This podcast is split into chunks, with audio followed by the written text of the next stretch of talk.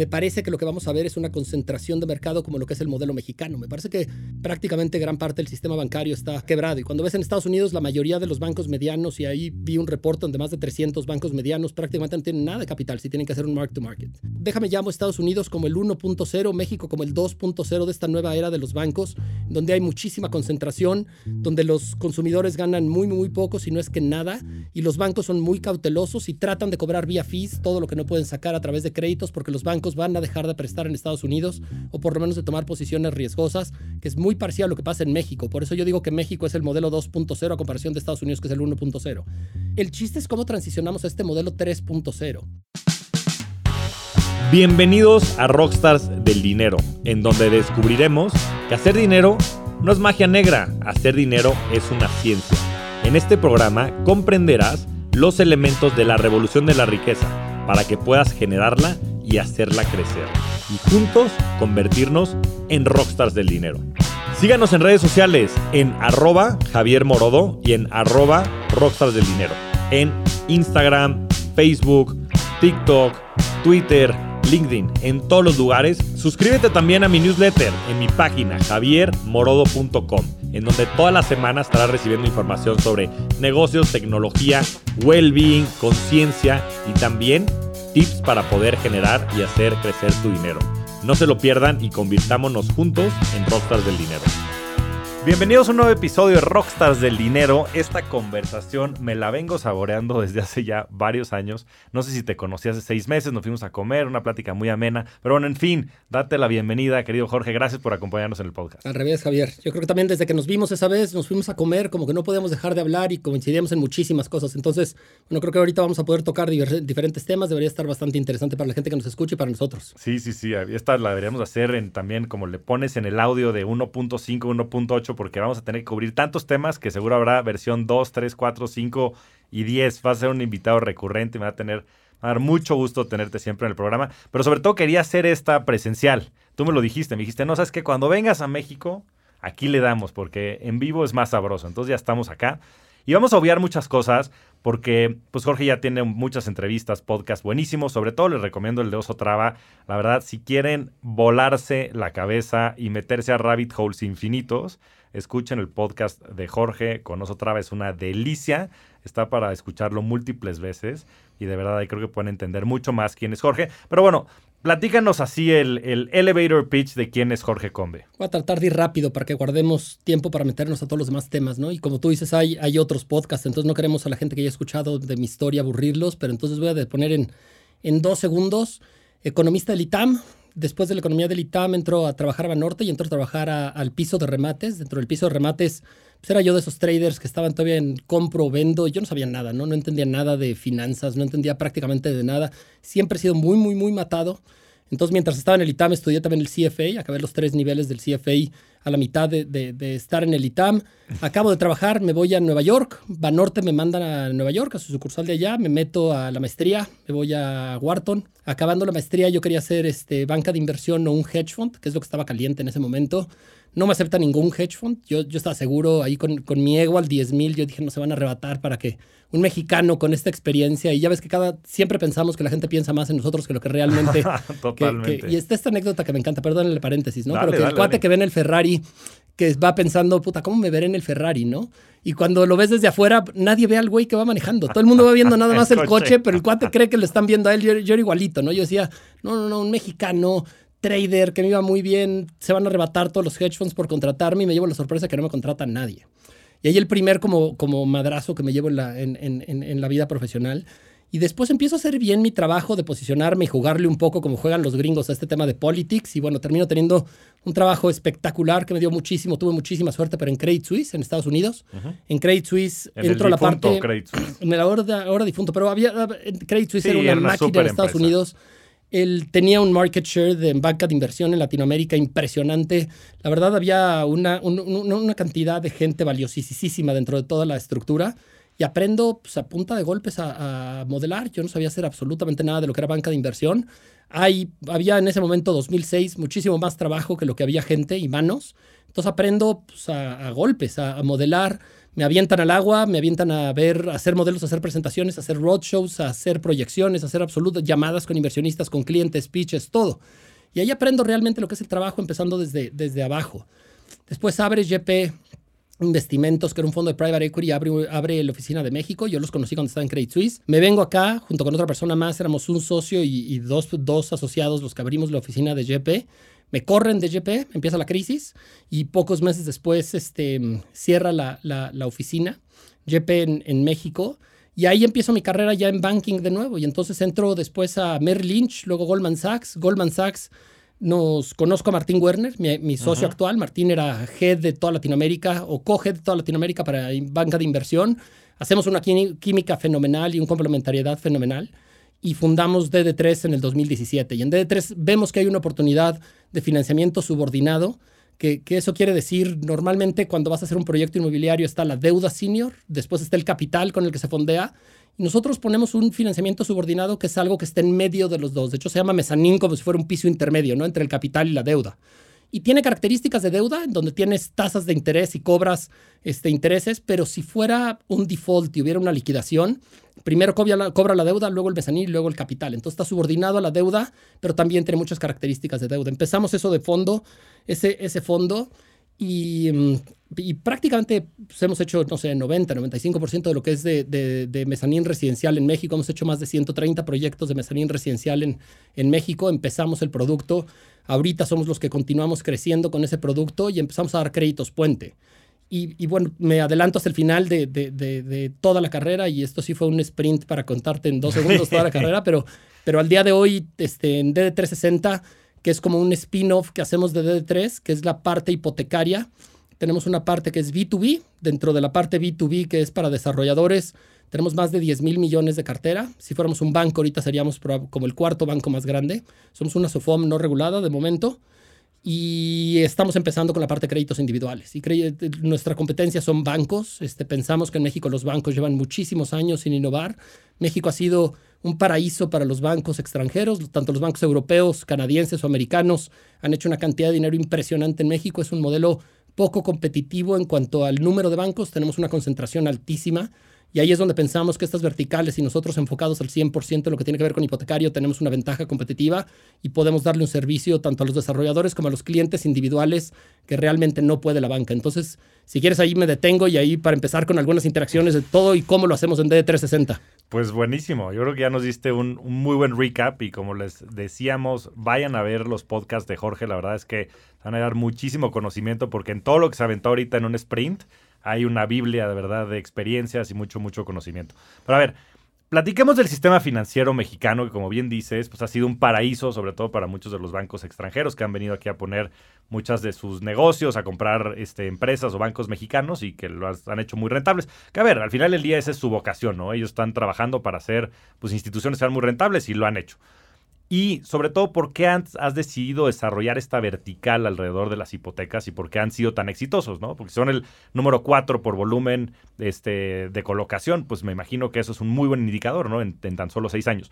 Pero vayámonos a la causa raíz. O sea, ¿qué es lo que tiene el mercado mexicano que permite que haya instituciones tan poco competitivas y tan poco innovadoras? Sí, yo creo que en México tenemos la la mejor combinación para los, para los bancos y probablemente lo que es la peor combinación para los consumidores. Primero tiene que ver con el número limitados de jugadores que hay. Hay, muy, muy poquitos. Tenemos una industria que está completamente concentrada, digo, viéndolo y todavía ajustándolo por tamaño de población, ¿no? Y por PIB o por lo que lo queramos ajustar. Pero en Estados Unidos tienes más de 4.000 instituciones, entre los bancos grandes, bancos medianos y todas las, todos los savings este, comunales. En México no tenemos ni, ni 20, ¿no? Que son realmente activos. La concentración en México entre los cinco principales grupos, prácticamente cualquier división de negocio que tú veas, puede ser esto hipotecario, puede ser en SMI, puede ser depósitos, puede ser cualquier tipo de concentración, está entre el 80 y el 85%. Entonces, este tipo de concentraciones tampoco hace ningún sentido. Y por último, cuando ves la estructura que se tiene, cuando ves la tasa, la tasa la pasiva y la tasa activa, es decir, a cuánto captan los bancos y a cuánto prestan los bancos, México son dos historias. Yo creo que tienes a los cuatro o a los cinco grandotototes, donde se fondean prácticamente al cero, no pagan nada por lo que tiene que ver por depósitos. Pero por otro lado, los préstamos en México son de las mejores tasas activas que tiene todo el mundo. Es decir, los bancos en México cualquiera presta carísimo. Y esto te crea una estructura, dada la poca competencia, te crea una estructura donde la, la oportunidad de hacer un negocio es inmenso. Y ahí ves grupos como BBVA, donde tiene una fracción de la cartera la tiene en México a comparación de lo que tiene en España, pero México les genera múltiples veces de lo que le genera España. Lo mismo termina pasando para prácticamente todos los, diferentes bancos, sean nacionales o sean extranjeros, en donde México se resulta pues, uno de los lugares más, este, más altos ROEs tienen. Cuando ves el ROE de la industria bancaria mexicana, va del 17 al 22%, depende de cuándo lo estás haciendo. Pero 17 al 22 tomando poquititito riesgo, porque todavía si fuera un 17 al 22 tomando mucho riesgo, pues sí, pero si lo que tengo son depósitos y, M bonos, entonces ganar el 17 y el 22 lo que realmente estás teniendo es un play apalancado de una banca fraccional, que es lo que ahorita está de moda con todo esto que pasó en Silicon Valley Bank, tomando muy, muy, muy poco riesgo. Entonces yo creo que sí, ahorita viene una revolución completamente en cuanto al sistema. Debería de haber un cambio. Yo creo que es momento de darle la vuelta y de regresarle el poder a los consumidores, ya sean estos desarrolladores o sea la gente individual pero que la gente sepa que el que debería de tener aquí el poder es ellos mismos en cuanto a qué exigirle a una institución, donde puedas ir y, como dicen los gringos, shop around, ¿no? Ir y buscar, comparar diferentes alternativas. En México nos pasa algo que, que, que es increíble y hasta chistoso resulta, ¿no? Pero cuando te autorizan un crédito, les das las gracias. Entonces yo, yo lo ponía como, como ejemplo y le pongo siempre a mi equipo de que no nos olvidemos que el que tiene aquí el poder y la última palabra deberían de ser nuestros clientes. Les digo, es el equivalente a que vas a una tienda de autoservicio y no se le dices y, sales con tu carrito lleno de, compras y le escribes a Toño Chedraui, ¿no? Oye, muchas gracias, Toño, por haberme permitido comprar. Te juro, la siguiente vez voy a comprar más en tu tienda, no sé qué. Y bueno, el crédito es ligeramente diferente porque siempre tiene este sentido de, responsabilidad, obviamente, y de y de riesgo moral de que te lo paguen o no te lo paguen. Pero me parece que en México se ha partido completamente todo esto que tiene que ver y ahorita las tasas a las que se prestan en México me parece que están completamente fuera de lo que es generación de riqueza para la gente que está trabajando y deberíamos de cambiar eso, deberíamos de empezar de abajo para arriba, nosotros poniendo nuestro granito de arena, pero la única manera en la que la gente va a poder generar patrimonio es si tomas deuda que está por debajo de tu ROIC, es decir, de, de, de lo que tú puedes sacar. ROIC es la tasa que yo obtengo por el capital invertido si yo pago al banco una tasa del 50, pero lo invierto al 20, pues estoy perdiendo valor, ¿no? Porque realmente al banco le estoy dando más, más del pastel de lo que yo estoy sacando en total, entonces yo estoy perdiendo valor. Lo que necesitamos es bajar las tasas a niveles donde estén por debajo del ROIC y eso es lo que va a generar este patrimonio, riqueza y poder alentar a que el pequeño emprendedor y el pequeño inversionista mexicano pues pueda continuar creciendo y pueda seguir armando algún tipo de patrimonio. A ver, para ilustrar lo que está diciendo Jorge, que creo que es muy profundo y muy cierto, sobre el modelo de los negocios de los bancos, yo tengo muchos datos, he trabajado mucho tiempo en la industria. El net interest margin o el margen de interés neto, que es simplemente la diferencia entre la tasa activa y la tasa pasiva, aun cuando las tasas estaban considerablemente más bajas de lo que están ahora, era del 7% en México. Eso quiere decir que por cada 100 pesos que los bancos captan, ellos generaban 7 pesos de utilidad bruta, ¿no? Antes de este, sus costos y gastos generales. En países desarrollados como Estados Unidos y en Europa, ese margen es de 1.2 a 1.5 este, por ciento. O sea, estás hablando de que es casi 5 o 6 veces mayor en México de lo que es a nivel mundial. Y eso es cuando tomaban cierto riesgo, ¿no? Porque la función social de los bancos es estimular el crédito.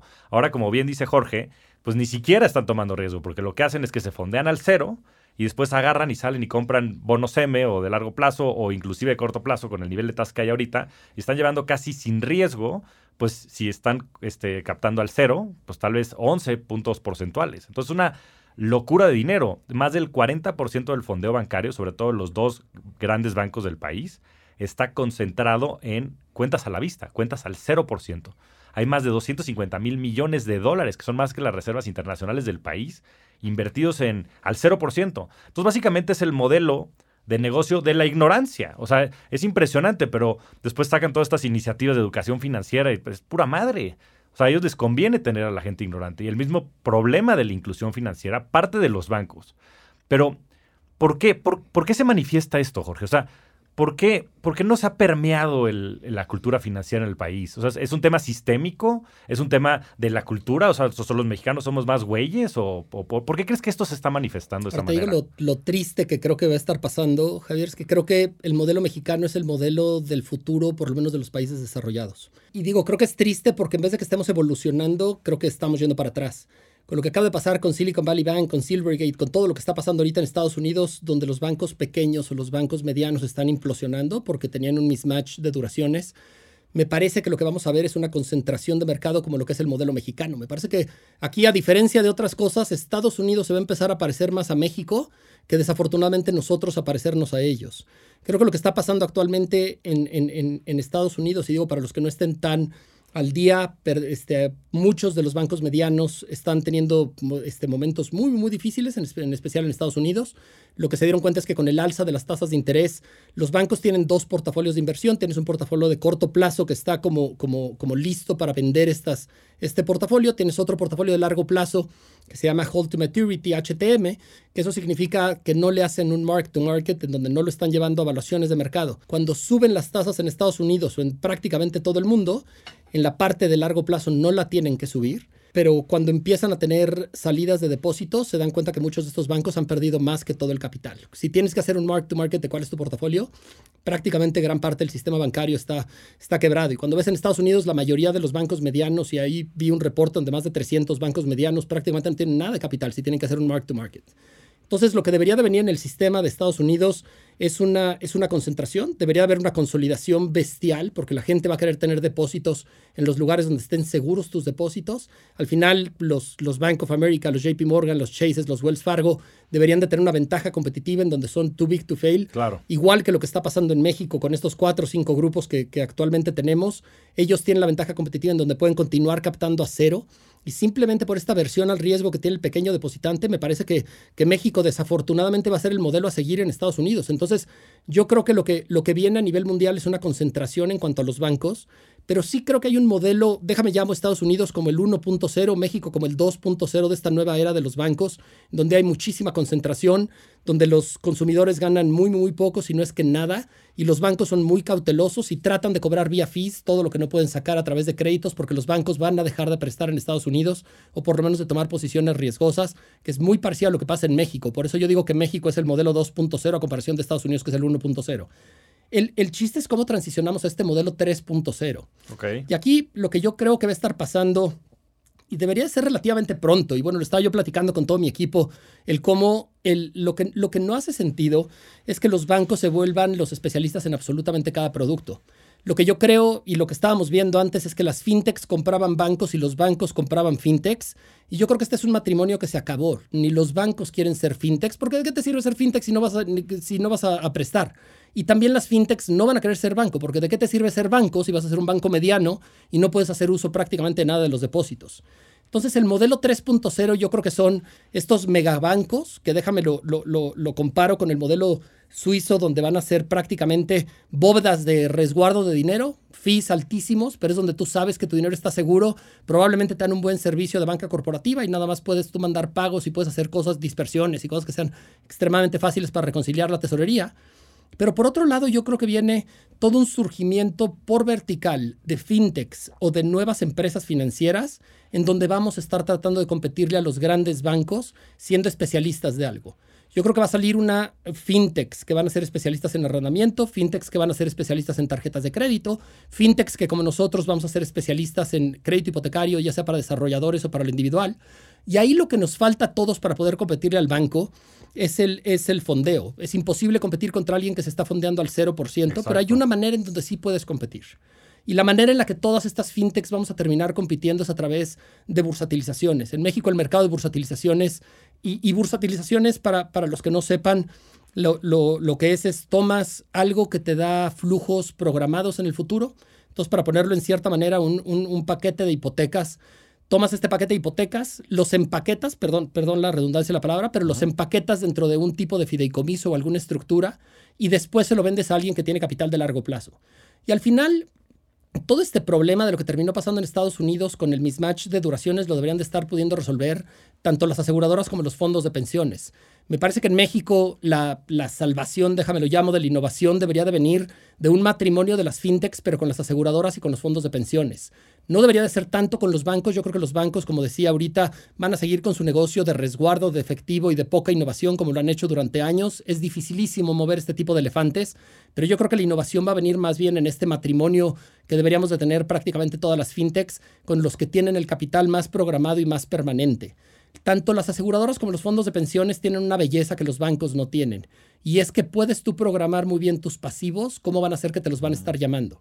A través de las tablas actuariales tú puedes saber cuál es el ritmo que la gente te puede pedir los seguros, ya sean de vida, de accidentes o de cualquier otra cosa. Y también a través de los fondos de pensiones tú sabes en qué edad se va a retirar la gente.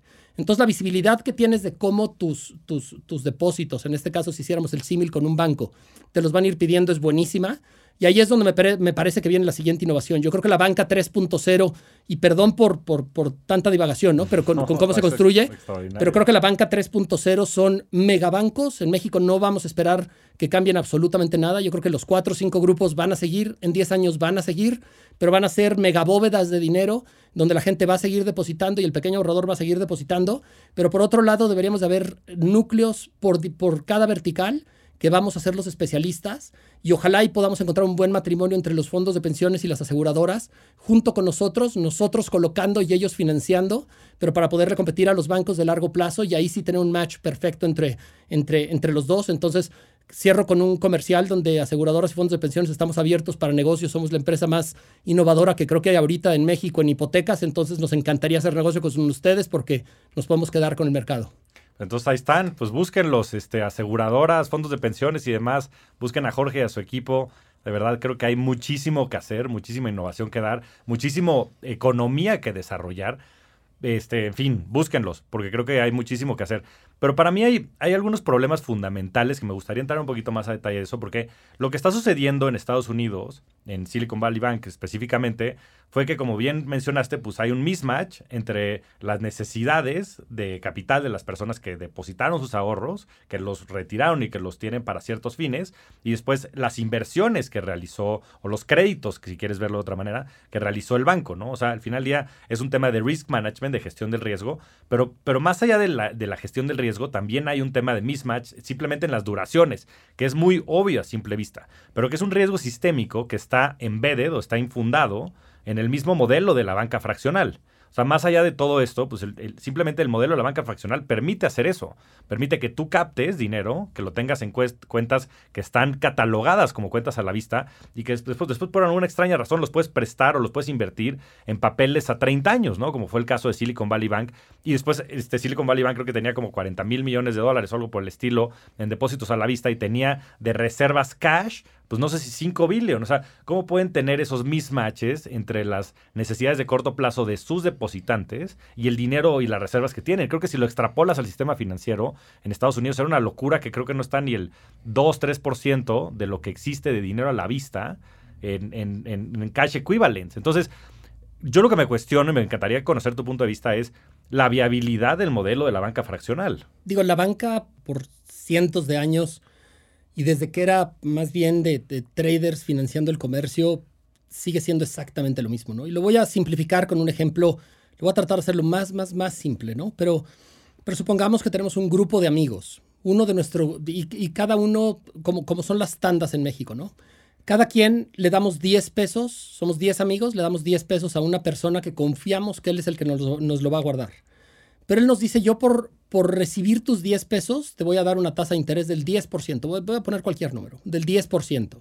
Él tiene 100 pesos. Lo que él hace con esos 100 pesos es que busca a alguien más que vaya a estar interesado también en, un crédito y él le presta una tasa que sea mejor la que, la que él va a pagar. Entonces digamos que le presta 20 pesos, digo a 20% la, la, de, tasa de interés.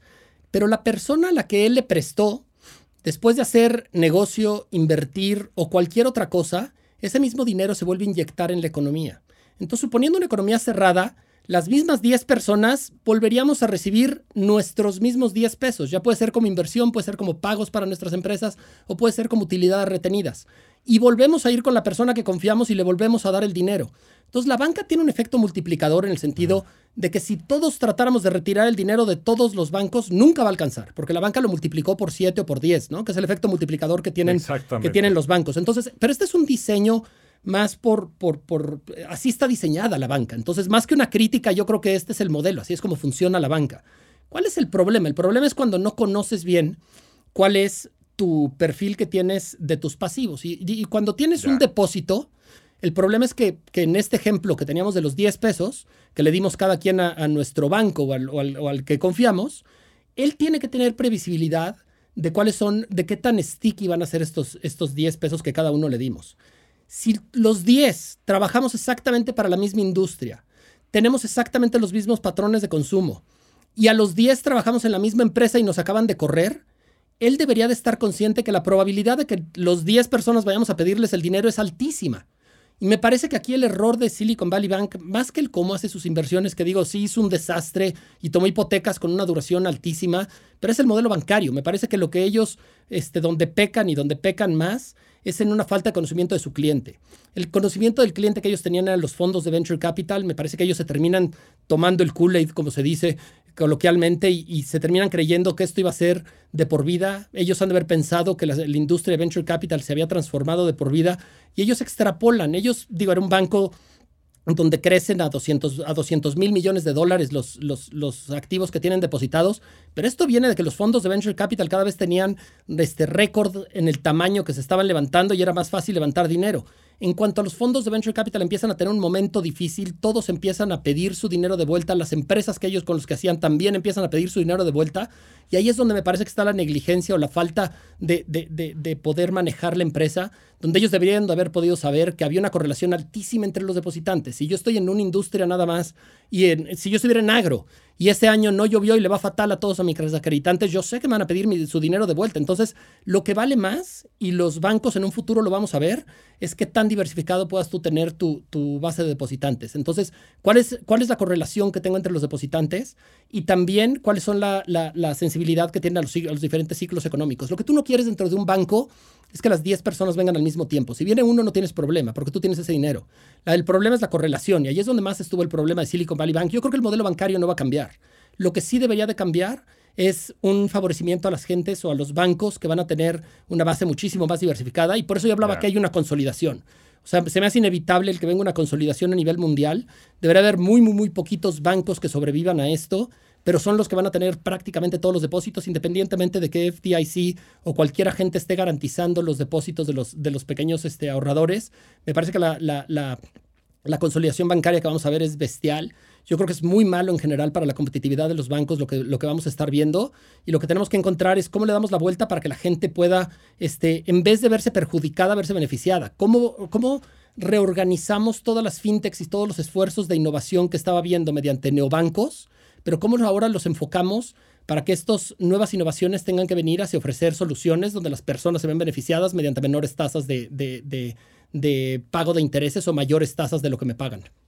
Sí, pues sí, la verdad es que creo que tiene mucho sentido todo esto que mencionas. Pero en este modelo de banca 3.0 que, que, ilustras, que, que, aparte yo creo que direccionalmente coincido, pues debiera de existir, como dices, estos grandes bancos que más que ser bancos con reservas fraccionadas, debieran ser casi que pues, casas de bolsa o otro tipo de vehículos que te estén guardando tus activos en, inversiones, porque pues, la gente que tiene más dinero suele ser más sofisticada y suele exigir más por su dinero, que casi que estén como fully backed y que ellos a, su vez pues cobren pues no por el modelo bancario que es el spread entre las tasas sino que cobren por servicios y otro tipo de actividades particulares no yo creo que se podría, y es más, yo creo que está pasando, este, no, no sé si la semana pasada leí un artículo en que los depósitos que han salido de los bancos medianos de Estados Unidos no son iguales a los depósitos que han recibido los grandes bancos. Y esa diferencia está pues en la gente que está sacando su lana, pues más bien a los Goldman Sachs, a los Morgan Stanleys,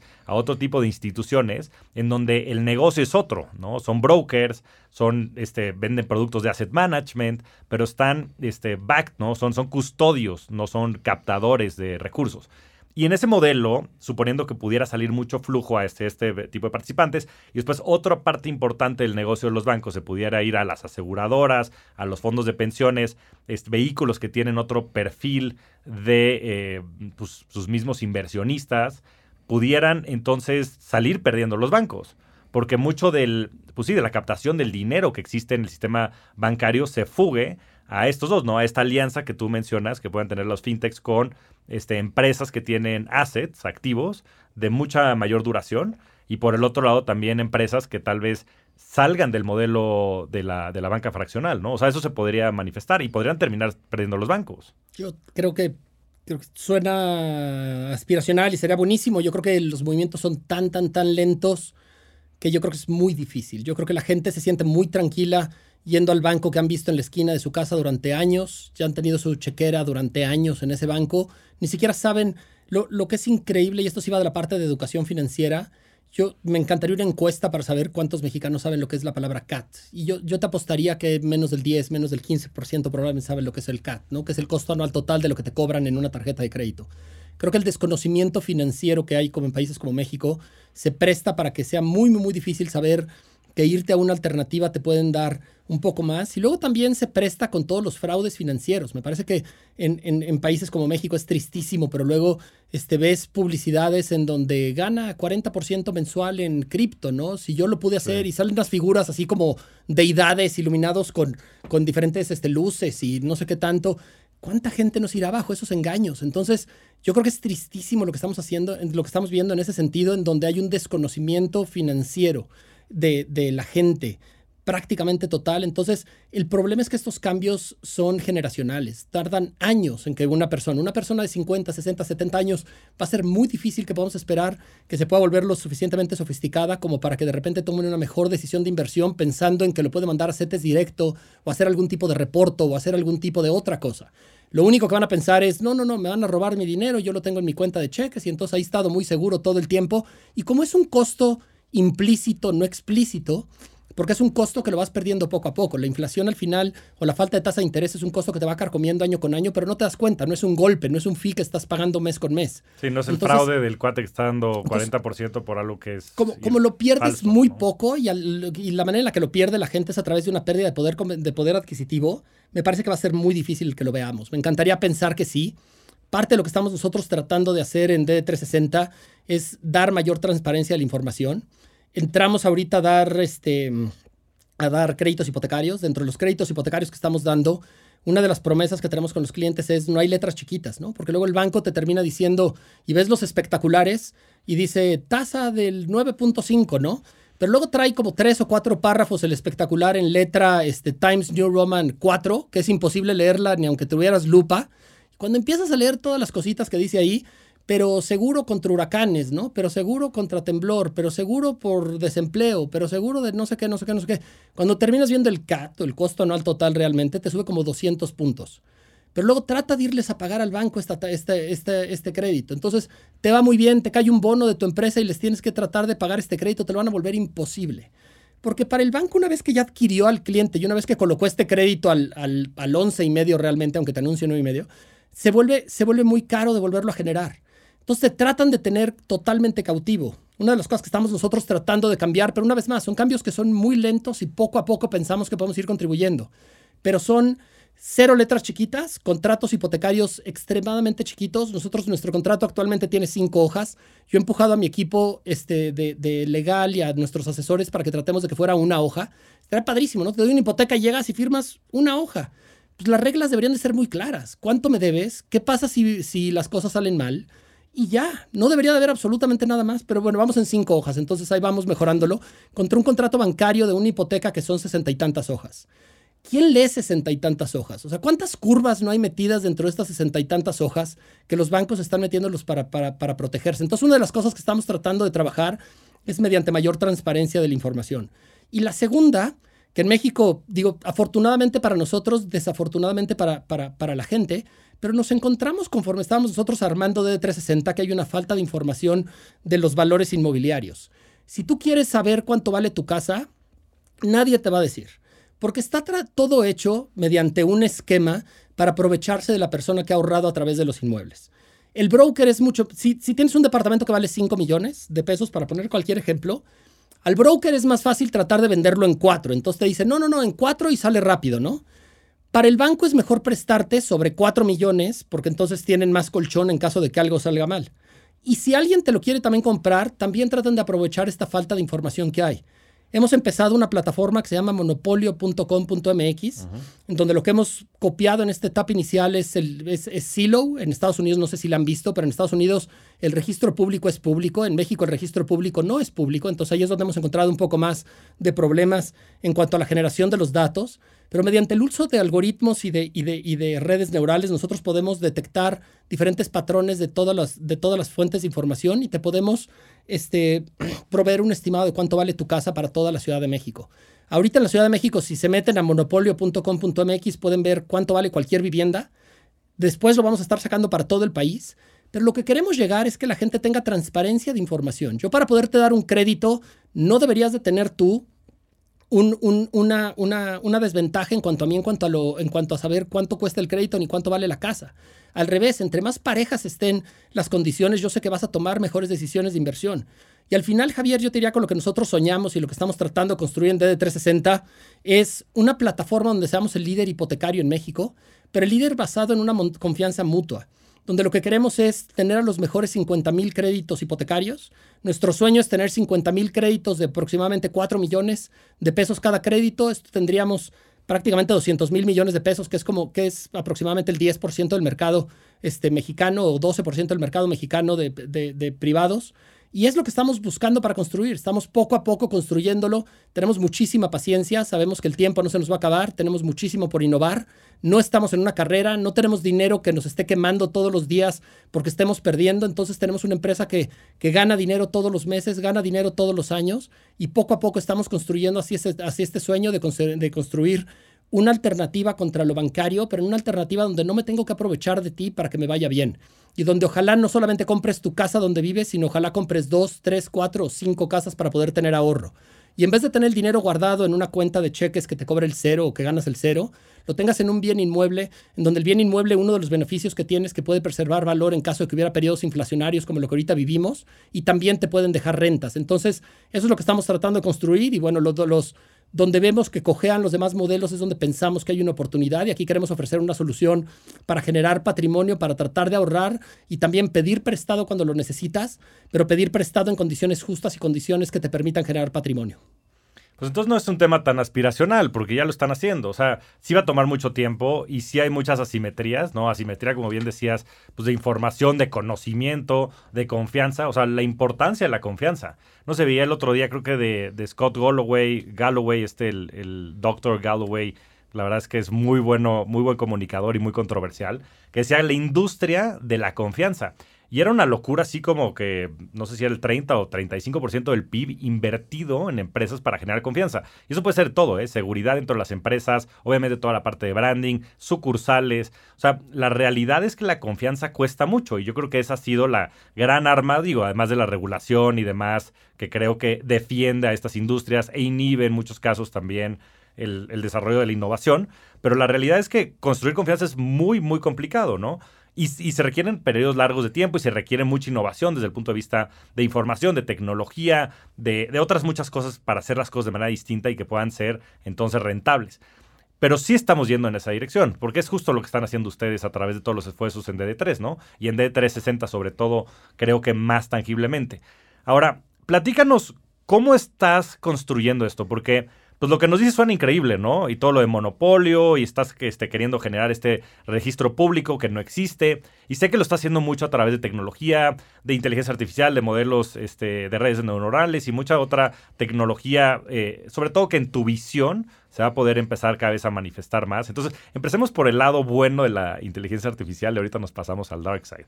Platícanos cómo estás construyendo toda esta empresa este, y cuál es la visión que tienen alrededor de esto en el futuro. Seguro nosotros en, la empresa en DD360 somos 100, 100, 110 personas que trabajamos en, DD360. 80 personas están en la parte, son ingenieros, programadores y gente de datos.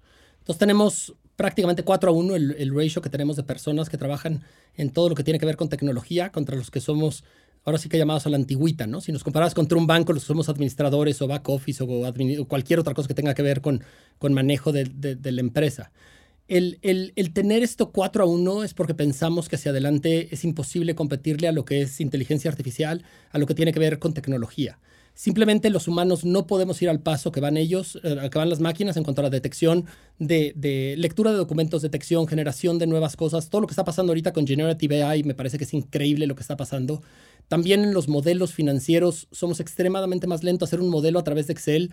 Estamos ahorita tratando de hacer una cruzada para que nadie en la empresa use Excel. Ya casi nadie lo usamos pero lo que estamos haciendo es que, que, todo lo estamos teniendo mediante el uso de plataformas en donde, en donde tenemos los modelos hechos en la nube te, platico algunos de los cambios que estamos haciendo. Cambio número uno, estamos tratando en D360.mx, también me encantaría si los desarrolladores se pueden meter. D360.mx, si, si aprietan el botón de prueba de D360, pueden hacer un underwriting y esto quiere decir cómo les iría en un proyecto inmobiliario en menos de tres segundos. Pones una dirección y pones un precio del terreno nosotros, mediante el uso de, nuestras bases de datos y también de los, modelos, de los modelos predictivos, vamos a ver a qué velocidad vas a vender y a qué precio vas a vender. También vemos todos los paramétricos de los costos que tienen obras similares a la tuya y te vamos a decir cuánto vas a ganar o cuánto vas a perder. En una siguiente fase estamos haciendo, buscando terrenos. Nuestras computadoras automáticamente buscan terrenos en Internet y todas las noches nos dan un reporte diciéndonos cuáles son los terrenos que son atractivos para poder desarrollar. Y nosotros se los enviamos a los desarrolladores con los que ya hemos trabajado y que son buenos en un área. Entonces, si hay un desarrollador que es muy bueno en Santa María la Ribera y encontramos que hay un terreno que está atractivo, simplemente le mandamos una alerta. Entonces, tratamos de ser una financiera, pero que estamos utilizando la tecnología para ir un paso adelante. Cuando te imaginas que Banorte te iba a decir, oye, Javier, este, creo que hay esta oportunidad de hacer un negocio porque mis, mi algoritmo, no sé qué, ¿no? O que Banamex te va a decir, oye, este, fíjate que detecté que puedes mejorar tu negocio porque encontré que hay estos tres o cuatro puntos de, o cualquier banco, ¿no? O, digo, BBV, Scotia, HSBC, cualquier banco que estemos hablando ahorita de los cinco grandes de México, pues nunca pensarías que estos bancos van a ser como pro negocio. Y aquí al revés, estamos sentándonos y uno de los paradigmas que estamos queriendo romper, Javier, es que queremos sentarnos y queremos pensar que, que la contraparte no nos está queriendo fregar. Y esa es una de las partes donde en México creo que somos más retrógradas o hemos tenido más golpes. Los bancos ven a la contraparte, que sería el desarrollador o el cliente individual, como ¿cómo le hago para que no me robe? Y por eso son tantas cláusulas, por eso son los supervisores de obra, por eso son las, todo lo que te están poniendo de trabas para que no puedas disponer o para que, para que cuando dispongas no te puedas robar. Y, y, nosotros lo vemos como al revés, o sea, la gente es buena y no te va a tratar de robar. Entonces, al revés, ellos quieren ganar más dinero. ¿Cómo les doy armas para que el desarrollador o la gente individual genere patrimonio? Entonces tengan un mejor TIR, para que puedan ellos tener más cosas. Entonces, esa es una de las cosas que estamos haciendo para los, para los desarrolladores. La segunda cosa en donde estamos también revolucionando el, cómo se hace el desarrollo inmobiliario, esta plataforma de D360, primero pensamos y dijimos, hay que mantener este modelo de nosotros nada más para los que financiamos. Pero recientemente dijimos, ¿por qué nada más para los que financiamos? Mejor hay que abrirlo al público. Entonces, en los siguientes seis meses lo vamos a abrir como, creo que vamos a hacer el primer SaaS gratis, ¿no? Porque lo que queremos es regalar nuestra plataforma. Cualquier persona va a poder subir su proyecto inmobiliario dentro de D360. No te cobramos absolutamente nada, pero para nosotros es marginal, si no es que prácticamente cero el costo. Ya que tengo yo los modelos y ya que tengo yo el cálculo de cómo se puede ver un proyecto, es gratis para mí lo que me, lo que me cuesta el que alguien más se sume. Y lo que queremos es empujar para que la gente se vuelva más matemática, sofisticada o de cierta manera tome mejores decisiones de inversión los desarrolladores. Y esa es la segunda parte en donde estamos metiéndole muchísima información. Y la, la tercera y última parte, digo, aparte de monopolio que te dije de precios, de cómo lo estamos haciendo, donde queremos tener todo México mapeado, queremos ver en tiempo real cuánto valen todas las propiedades para que la gente pueda tomar decisiones de inversión. Lo que queremos es darle oportunidad a la gente de que nosotros los conozcamos más que ellos mismos para que nosotros, un poco lo que hace Instagram, lo que hace TikTok, lo que hacen todas las plataformas, en donde mediante tu browsing nosotros te terminamos conociendo igual o mejor que tú y te vamos a poder recomendar departamentos igual o mejor que tú porque conocemos más de tus gustos, preferencias, tamaños y de, y de, lo que tú quieres hacer. Pero por último, lo que estamos tratando de hacer mediante el uso de nuestra plataforma de créditos individuales, que es una plataforma que se llama compa.financial, también digo, los invito a toda la gente para que por favor nos lo, lo revise y lo pueda ver, es hacer pagos pequeños. Lo que queremos es una lucha en contra del consumismo. Pensamos que es súper destructivo lo que estamos viendo a nivel mundial, en donde es una competencia para ver quién trae el mejor coche, quién se compró unos jeans, quién está posando en la siguiente foto en la playa, en el siguiente viaje, en un avión, en el siguiente cualquier cosa. Pensamos que la gente dejó de pensar en su retiro y dejó de pensar en lo que, de qué van a vivir en un futuro. Y por eso cuando hay problemas como ahorita que en, Francia quieren levantar la edad del retiro de los 62 a los 64 años, pues hay unos problemas sociales inmensos. Chile ya tuvo su, su, serie de problemas inmensos en cuando empezó el, el, sistema de, de, de, el equivalente de lo que serían las afores. En México, cuando las primeras personas se están retirando con las afores, también se van a dar cuenta que lo que les queda es una fracción de lo que había bajo el viejo sistema. Y también todo este descontento social este, viene derivado mucho de que la gente está dándole la, la responsabilidad del retiro al gobierno. Y pensamos que cada persona tiene que ser el responsable de su retiro. Entonces, como tal, dentro de Compa, lo que queremos es que la gente haga microahorro. Sacaste una hipoteca, compraste un departamento y ojalá nos pudieras mandar 50 pesos diarios, 100 pesos diarios, 100 pesos semanales, lo que sea, y esté al alcance de cada persona. Pero cambiando los hábitos es como pensamos que vamos a poder cambiar un poco la mentalidad y, bueno, pues, contribuir tantito a un mejor México dentro de un futuro. Pues sí, yo creo que hay muchísimos frentes, ¿no? Y, y, el tema del dinero es un juego que tenemos que ganar. O sea, ni siquiera es opcional, ¿no? Como hay otros muchos que creo que es, un gran paso para la siguiente parte de la conversación, que es más la, riqueza 360. Pero antes de eso, ¿dónde los puede buscar la gente? O sea, ya nos dijiste monopolio.com.mx, nos dices Conta, nos dices dd3.mx. ¿Dónde te pueden buscar si, si hay alguien interesado en colaborar con ustedes, que se quiera sumar a la misión, si hay desarrolladores? O sea, danos todas las fuentes de, de información y de contacto. Donde yo soy más activo y con menos filtro, porque digo, para bien o para mal, pongo lo que se me ocurriendo es en Twitter. Sí, en Twitter que, Sigan a Jorge. arroba Jorge Combe. Arroba Jorge Combe, ahí sumo, subo, lo, que, lo, que pensé en ese día o lo que para bien o para mal mi cerebro está pensando, a veces controversial, y ahí me, me, pongo a platicar con algunas gentes, o ahí a discutir con algunas gentes, como cuando critiqué que el Banco de México estuviera subiendo las tasas este, tan fuerte y tan irracional. Nadie ha trabajado ni nadie ha tenido este, que emprender de la gente que tenemos ahorita, ni en el gobierno ni en el Banco de México. Entonces es más fácil atrás de un escritorio que cuando ellos hubieran estado acá, ¿no? Pero bueno, ahí tuve una que otra discusión. Entonces, arroba Jorge Combe. Luego, para desarrolladores, dd360.mx. Para gente que quiera saber cuánto vale su vivienda, monopolio.com.mx. Y por último, para gente que quiera un crédito hipotecario, compa.financial. Yo creo que es una responsabilidad conjunta que tenemos, tanto las fintechs como la gente, de elegir la mejor opción de quién te va a apoyar para generar tu patrimonio. Y ahí es lo que estamos tratando de construir. Es muy lento, pero, pero como confiamos en el compounding y dado que ganamos dinero, sabemos que vamos a llegar ahí. Entonces, en ese sentido, estamos tranquilos, tenemos que ir a la velocidad a la que nosotros queramos, no tenemos prisa, no tenemos tampoco ninguna necesidad de crecer al 70% ni nada así, arriesgando la casa.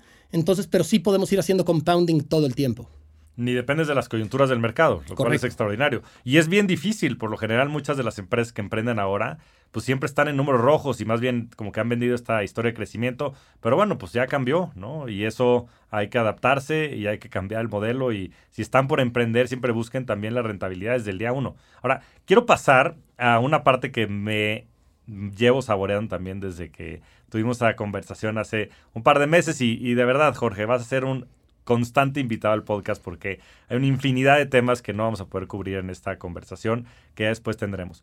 Pero algo que siempre he admirado de ti es que creo que eres una maquinaria muy completa y que sobre todo vas actualizando tu software y tu hardware de manera constante.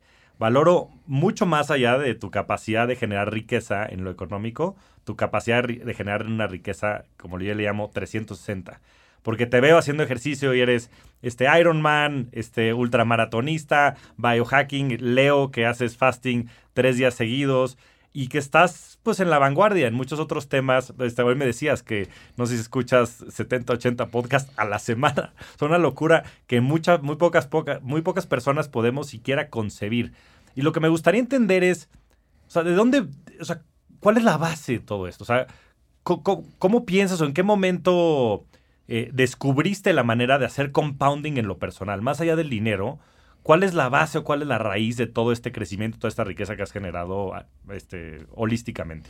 Yo, yo creo que hay dos cosas. La, la, primera tiene que ver con un poco con mi personalidad y, y, y para bien o para mal soy obsesivo compulsivo. Digo, no, no me diagnostico. Sé que es una palabra que no quiero usar a la ligera, ¿no? Porque puede ser un trastorno como tal y, y, tienes que ser diagnosticado como tal. Yo no creo que tenga el desorden como tal, como se, como se pero sí, obsesivo compulsivo, seguro.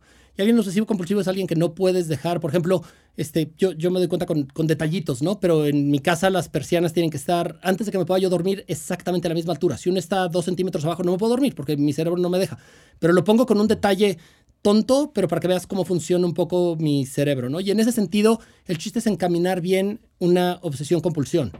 Y, y lo que me ha llevado es que, por ejemplo, yo me pongo metas de cuántos pasos tengo que dar, cuántos kilómetros tengo que recorrer, cuántos libros quiero ver, cuántos podcasts quiero leer, y hasta que no lo cumplo no estoy tranquilo. Entonces hay muchos viernes o domingos que estoy yo saliendo a caminar solo porque si no voy a, no voy a cumplir con los metros que quedé o los pasos que yo quedé que iba a hacer. ¿A quién me está viendo? Nadie, ¿no? ¿Qué pasa si no hago los pasos? Nada, pero es más un compromiso que tengo conmigo mismo. Entonces, primero yo te diría son, son capacidades innatas o, para bien o para mal, ¿eh? Tampoco es tan, tan, tan padre a veces tener este tipo de cosas porque luego sentarte y poder ver la tele tranquilamente o, sentarte a no hacer nada, luego dices qué rico, ¿no? La gente que puede estar tranquila sin hacer nada, pero, pero no puedo porque esa es un poco mi naturaleza. Entonces, y esta no es copiable, yo creo que cada persona tenemos diferentes cosas. El chiste es encaminar y ver las cosas que tú tengas, cómo las puedes poner para el mejor uso, ¿no? O sea, que esta obsesión compulsión, por ejemplo, no te lleve a vicios no te lleve a alcoholismo, no te lleve a cualquier otro tipo de cosa mala. Entonces, tratar de encaminarla bien. Yo creo que todos tenemos características y aquí mi recomendación sería tratar de conocerte muy bien para que ya que te conoces, cómo encaminas esto que te conoces hacia, lo, hacia el mejor uso. Pero la segunda tiene que ver con este interés compuesto. Y el interés compuesto yo creo que aplica para tres cosas. Uno, y el más sencillo, aplica para dinero, ¿no? Y eso quiere decir que si todo el tiempo yo invierto lo mismo, este, pero lo pongo en algo en donde los intereses también los estoy reinvirtiendo, entonces se vuelve una bola de nieve y se vuelve increíble lo que estoy haciendo. Pero también aplica para ejercicio. Entonces, si empiezas haciendo 3 kilómetros, 5, empiezas caminando, ni siquiera tienes que hacer más. 3 kilómetros, 5 kilómetros, de repente estás en una base ya de ejercicio y en una base de condición donde nunca te esperaste estar, ¿no? Donde puedes estar corriendo. Yo ahorita estoy entrando por un ultramaratón. Estoy corriendo ahorita 80 kilómetros, 90 kilómetros, le tengo que llevar 120 dentro de dos semanas y donde tengo que correr tres veces o cuatro veces a la semana más de 20 kilómetros. Entonces hago cuatro medios maratones por semana. Nunca me hubiera imaginado hace tres años el que iba yo a poder hacer esto. Pero va subiendo el nivel y entonces llega un momento en que tu cuerpo se va actualizando cada muy, muy, muy poquito. Pero lo mismo también termina pasando con el cerebro y esto me parece que es la parte más importante de todas si tú empiezas con conceptos que no entiendes, por ejemplo, si ahorita todo el tema que está de, moda de, inteligencia artificial, y yo empiezo a tratar de, ver, al principio no voy a entender nada, pero no importa, y ahí es donde la mayoría, yo te diría un 95-97% de la gente se frena. O si tratas de ver cualquier cosa que tenga que ver con blockchain, empiezan a leer, se frenan, porque no, no entendí, está muy complicado, esto no es para mí. Pero si lees y vuelves a leer y vuelves a escuchar un podcast y lo vuelves a retomar y a lo mejor metes tantito dinero ahorita en inteligencia artificial, por ejemplo, me acabo ahorita de inscribir en, en, GPT, en el Plus. Ah, Entonces ya me metí en el Plus para poder tener acceso al 4. Y también me metí en Mid Journey, me acabo de suscribir también para poder hacer imágenes ¿no? generativas. La inversión es bajísima, o sea, estoy pagando creo que 20 dólares en GPT y estoy pagando 8 dólares en Mid Journey. Entonces una, pues, es una escuela de 28 dólares. 500 pesos. Pero, pero, pero como ya me forcé porque lo pagué, ahora todo el tiempo lo estoy usando. Entonces estoy usando un prompt para ver qué me genera y luego juego con él. Y me parece que eso es a lo que yo invitaría a la mayoría de la gente. Haz pequeñas inversiones para el tema de cripto y de, y de blockchain. Manda tantito dinero. No tiene que ser mucho. Puedes mandar desde 20 dólares, 30 dólares. Pero abre tu cuenta de Metamask ve cómo funciona Metamask, luego manda dinero, métete a, hay millones de lugares, ¿no? Pero hay un lugar que se llama Rabbit Hole donde inclusive te paga por tomar cursos, ¿no? Entonces tomas algún curso que tiene que ver con cripto y cuando acabas el curso, si eres de las primeras personas, te pagan ellos por tomar algo de educación.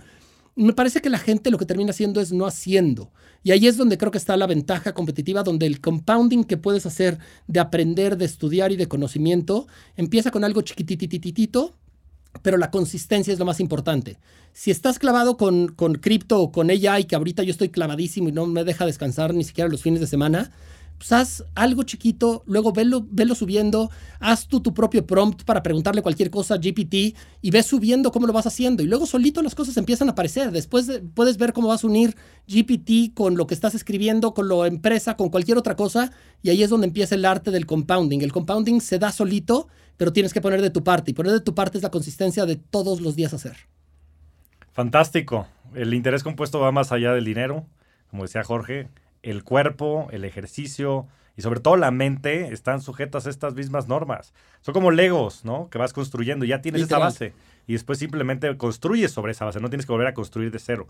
Y eso es lo que es verdaderamente impresionante. Entonces, pues estas recomendaciones hay que seguirlas. Pero específicamente, no se te vengan a la mente algunas técnicas, herramientas, o sea, ¿de qué manera le das seguimiento a tus pasos, a lo que tienes que leer? O sea, este, usas aplicaciones, este, bueno, veo que obviamente traes múltiples devices. ¿Cuáles son esas técnicas, herramientas y demás que tú utilizas para poder llevar esto a cabo? A mí lo que me funciona muy bien es hacer un plan anual. Entonces, cada diciembre pongo tres o cuatro diferentes categorías de qué es lo que yo quiero hacer durante todo el año. Nunca los termino cumpliendo, pero esto lo uso como si fuera mi meta, mínimo sé hacia dónde voy dirigido, ¿no? Okay. Entonces, ya que sabes hacia dónde vas dirigido, pivotear está espectacular, porque durante el año te vas dando cuenta y dices, no, no, no, no hacía ningún sentido. Cuando tomé esta decisión no hacía ningún sentido. Pero luego parto estas metas en trimestres. Entonces yo digo, ok, para poder, voy a hacer cualquier ejemplo ahorita, ¿no? Quiero correr un ultramaratón de 170 kilómetros en septiembre, que me inscribí. Entonces, para poder llegar al ultramaratón de 170 kilómetros, tengo que entrenarme y tengo que correr uno de 100 kilómetros en abril y tengo que correr uno de 80 kilómetros en marzo. Entonces, ya tengo una meta de corto plazo, 80 kilómetros en marzo. Entonces, vete a tu meta más de corto plazo y luego los parto en metas semanales. Okay. Todas las semanas yo me pongo mis metas de, yo, yo hago mi Excel, a mí me gusta hacer mis cosas yo mismo porque creo que cuando lo haces es cuando te das cuenta de qué es lo que tienes que estar haciendo, de qué es lo que tienes que estar haciendo día a día. Entonces yo hago mis planes semanales y luego los llevo a planes diarios. Entonces toda la gente que me conoce te va a decir cómo tengo mis libretitas amarillas con checklist hechos a mano y diario tengo mis checklists del lado izquierdo, como todo lo del trabajo, del lado derecho, todo lo que tiene que ver con personal o cosas de ejercicio o cosas que no tienen que ver con trabajo. Y todo el todos los días escribo mi checklist de qué tengo que hacer y luego tiene que ir de la mano con el plan semanal y luego, y luego, el plan, y luego eso se liga con el plan este, trimestral. Entonces yo quería empezar con una meta de largo plazo, pártela y tráela a la meta más pequeña o al primer paso que puedes hacer y luego da ese primer paso. Puesto más en una imagen y más coloquialmente, yo veo qué escalera quiero subir, ya que puse el piso, hacia qué piso me quiero dirigir, veo cuál es el siguiente, los siguientes cinco escalones y luego doy el primer paso, que es el primer escalón, que para mí son semanales. Entonces hago metas semanales y luego veo que diario lo esté cumpliendo. Pues pues es una Biblia. Yo creo que eso es lo que hay que hacer. Simplemente ir. Termina siendo cansado, ¿eh? No creas. Bueno, no sé quién se quiera, el que se mete en esto termina siendo cansado. No, mira, yo, yo empecé así y siempre empiezo así también los años. Creo que también soy siempre muy optimista. Y digo, no es que sea optimista, yo creo que también te tienes que, te tienes que ir mucho más allá de lo que puedas cumplir. Yo creo que estás cumpliendo el 100% es porque probablemente no estás este, aiming high enough, ¿no? O sea, no estás de, poniendo la vara tan alta como la debes de poner. Yo creo que tal vez en mi caso, pues cumplir con un 70% de las, de las metas es algo razonable. Yo empecé el año con cinco grandes objetivos que quería cumplir.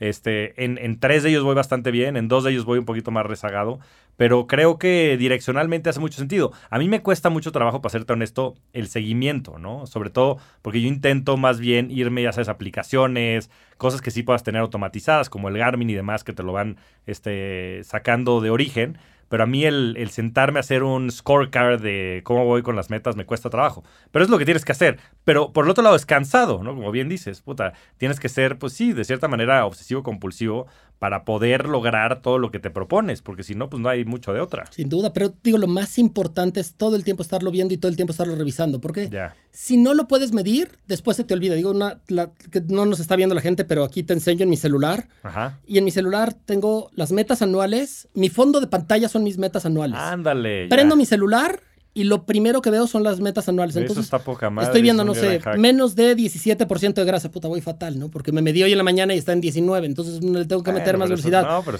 Tengo que tener este acercamiento con 5 VCs y private equities, no lo he hecho, ¿no? Entonces, tengo que iniciar este, tampoco lo he hecho. Entonces, todo el tiempo lo estás viendo. Ya, entonces, ya, ya. Esto te permite recordarte en dónde estaban tus metas a principios de año. Nunca lo muevo. Si hay alguna que está outdated, se quedó pero mínimo te está dando un reinforcing donde todo el tiempo, en el segundo en el que lo ves tu celular, ya estás teniendo. Entonces es uno de los pequeños hacks que medio utilizo para tenerlo todo el tiempo presente y para que siempre estés pensando en dónde deberías de ir y no se te olvide. Buenísimo. A ver, Jorge, ¿cuál es la inversión, tendencia, tecnología que más te, te vuela la cabeza? O sea, si tuvieras, o sea, que, pudieras decir estoy all in en esto, ¿qué, qué sería?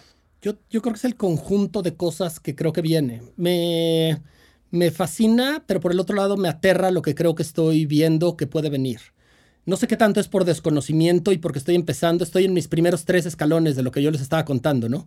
Pero con todo lo que tiene que ver con, con, inteligencia artificial, me parece que chat GPT y GPT-4, 5, 6 y 7 y todo lo demás que venga, el surgimiento y el boom que tuvo, me parece que, que, va a cambiar la vida de, absolutamente toda la humanidad como la conocemos.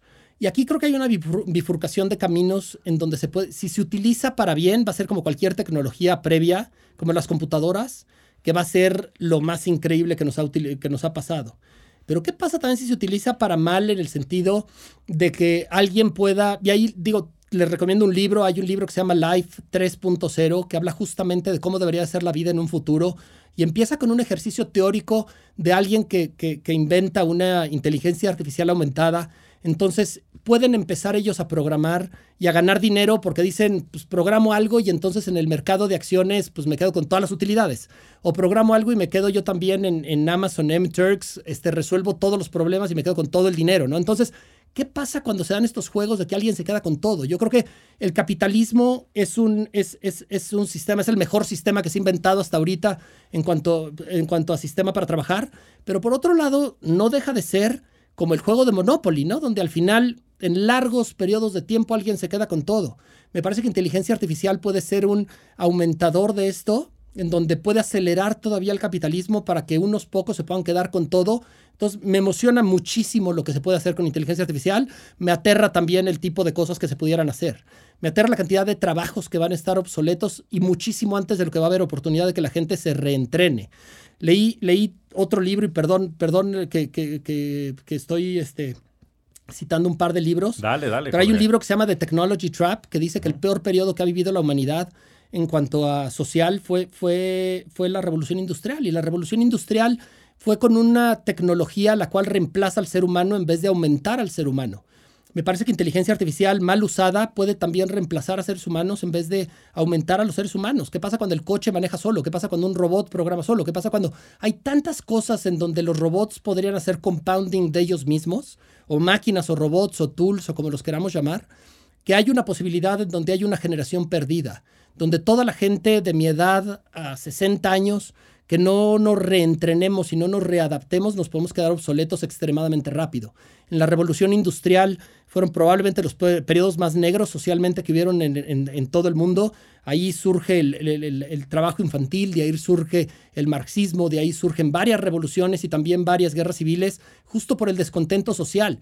Cuando volteas a ver lo que hay actualmente en, en, Francia y cuando ves ese descontento social que hay en todo el mundo, me parece que estamos a tres pasos de poder brincar a este tipo de cosas y la inteligencia artificial mal utilizada puede ser el detonante que nos dé este empujoncito para descontentos sociales enormes de toda una población que se siente olvidada y que no, que no hicimos este caso. Entonces, digo, aquí me, me entusiasma muchísimo Estoy como enfermo tratando de leer todo lo que puedo de inteligencia artificial, escuchando todos los podcasts que puedo, todos los libros que puedo, pero yo creo que es una revolución lo que vamos a ver enfrente, para bien y para mal, tanto de nuestra manera de vivir, tanto de también de aumentar nuestra productividad y de lo que estamos viendo. Entonces estoy completamente all in y de la mano de esto viene también todo lo que tenga que ver con la tecnología blockchain y, y bueno, regresar un poco a un libro que creo que has mencionado todo en el pasado, pero de Sovereign Individual de cómo está hablando, digo, lo escriben en el 97, cómo hablan de dinero electrónico antes de que existiera Bitcoin o cualquier cosa, cómo hablan de esta, cuando sumas inteligencia artificial,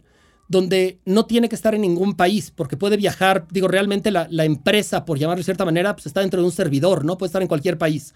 Cuando ves el dinero electrónico, que también puede estar adentro de un servidor, los, los que terminan perdiendo dentro de todo son los estados.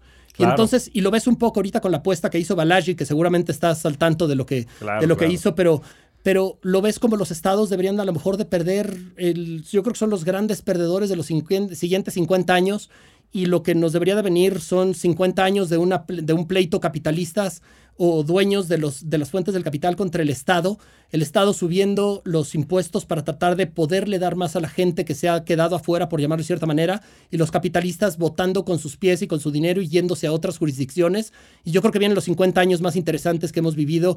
Me encanta estar vivo en esta época, se está reescribiendo la historia. Yo creo que vienen los mejores 50 años de la humanidad por mucho pero también los 50 años más peligrosos que hemos tenido, donde ojalá no se repita la revolución industrial, sino que se repita una revolución que nos permita a todos mejorar y tener mejores estándares de vida. Y bueno, ahí tratando de poner nuestro granito de arena para que esta revolución y revolución industrial sea para bien y no para mal. Sí, vienen 50 años muy interesantes hacia adelante. Ah, sí. Vienen 50 años muy, muy interesantes hacia adelante, eso sin lugar a dudas. Y me quedan dos, dos preguntas que, que te querría hacer de manera muy breve. La primera es, ¿cuál es tu libro favorito? Ya has mencionado un par, pero me, encantaría saber cuál es tu libro favorito. Y ya la última pregunta que le hago a todos es, ¿cuál ha sido tu mejor inversión? Buenísimo. La, de, la del libro ya les he dicho algún. Y del libro soy de modas, no, no, no tengo uno. Cambio muchísimo de libros, también leo todo el tiempo que puedo, trato de estar leyendo. Ya, ya no leo por vanidad, entonces ya no, ya no tengo el número de libros que quiero leer. Cuando un libro me cansa, lo dejo. Hay un libro que se llama espectacular, que se llama The, The Infinite Game, de Simon Sinek. Y, y, y, lo que él dice, y a mí me, me cambió la vida de cierta manera. Y lo que te dice es, pues, la vida o emprender o una empresa cuando le empiezas no es un juego finito parece que muchas gentes dentro de Venture Capital están pensando en un juego finito, ¿no? Como, como porque tienen un, un, un inicio y un fin. Por, estoy poniendo un, comparándolo contra, contra alguien donde invierten, invierten, invierten porque dicen, no, no, le tengo que ganar a las demás y tengo que ser más rápido que los demás, como si fuera un juego finito. Mientras que hay otras empresas que lo toman como si fuera un juego completamente infinito, donde tú controlas tu destino, yo soy rentable, yo sé que voy a estar aquí los siguientes 20, 30, 40 años y como juego infinito me tengo que ir adaptando la vida es otro juego infinito, ¿no? No puedes ganar la vida. O sea, lo que ganar es con que no te mueras. Entonces, siempre y cuando no te mueras y estés viviendo, viviendo bien y, y mejorando y tratando de redescubrirte quién eres, entonces me parece que es un juego que a mí me cambió por lo menos, me quitó muchísima presión en el corto plazo de estar viendo la vida como que se va a acabar, los negocios como tengo que ganar este año o este mes y absolutamente en la educación. Entonces creo que hay que pensar más en infinito y menos en finito.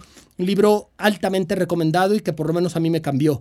La mejor inversión que he hecho fue, yo creo que después de salirnos de Goldman, Martín y yo empezamos de 3 con 50 mil pesos. Pusimos 25 25. Desde entonces no hemos, no hemos puesto nada más que wow. muchísimas horas, muchísimo esfuerzo, muchas más canas aquí en la barba. Yo no tenía canas y ya tengo canas, se me está cayendo el pelo. Pero, pero le hemos dedicado los seis años en construir una empresa que ojalá sea infinita y en ese sentido estamos tratando de construir una base de cómo debería de ser el emprendedurismo, no solamente en México, sino a nivel mundial. Hay que ganar dinero y hay que pensar en las empresas. También otro libro que leí que se me hizo buenísimo es del fundador de, de Whole Foods, donde dice que el futuro debería ser con conscious capital. Sí. Y es donde te fijas en tus proveedores, en tus empleados, en tus clientes. Y tus también... competidores, tus competi en el medio ambiente. Y, y también en tus accionistas, obviamente. Claro. Pero si nada más estás pensando en tus accionistas y en tengo que sacar el último centavo, te pasa lo que creo que le está pasando a la banca actualmente. Y entonces creo que lo, lo mejor que hemos hecho es esos 50 mil pesos que metimos Martín y yo y puesto horas interminables de trabajo, ¿no? Los, los, los hemos trabajado muchísimo, hemos tenido muy, muy, muy buenos socios y muy buenos clientes, muy buenos colaboradores, muy buenos proveedores. Hemos hecho un núcleo increíble, pero todo empezó con 25 mil y 25 mil.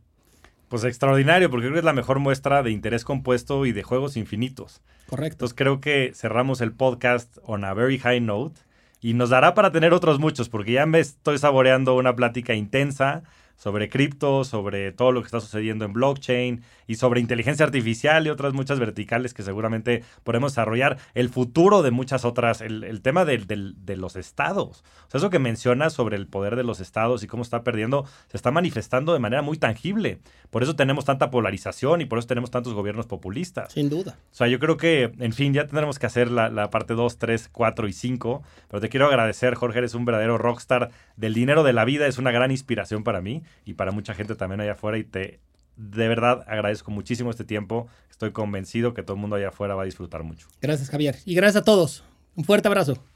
Muchas gracias por escucharnos. Nos vemos semana a semana en este espacio para convertirnos juntos en rockstars del dinero. Suscríbete al podcast en todas las plataformas de audio y no te pierdas los nuevos episodios semana a semana. Ayúdanos a compartir el podcast y generar más cultura financiera. Esa es chamba de todos. Yo soy Javier Morodo, búscame en redes sociales como arroba Javier Morodo, en mi página de internet javiermorodo.com y suscríbete a mi newsletter, La Inversión de la Semana, para recibir semana a semana las mejores recomendaciones de inversión. Agradecimientos especiales a todo el equipo de producción. Rockstars del Dinero es una producción de Sonoro.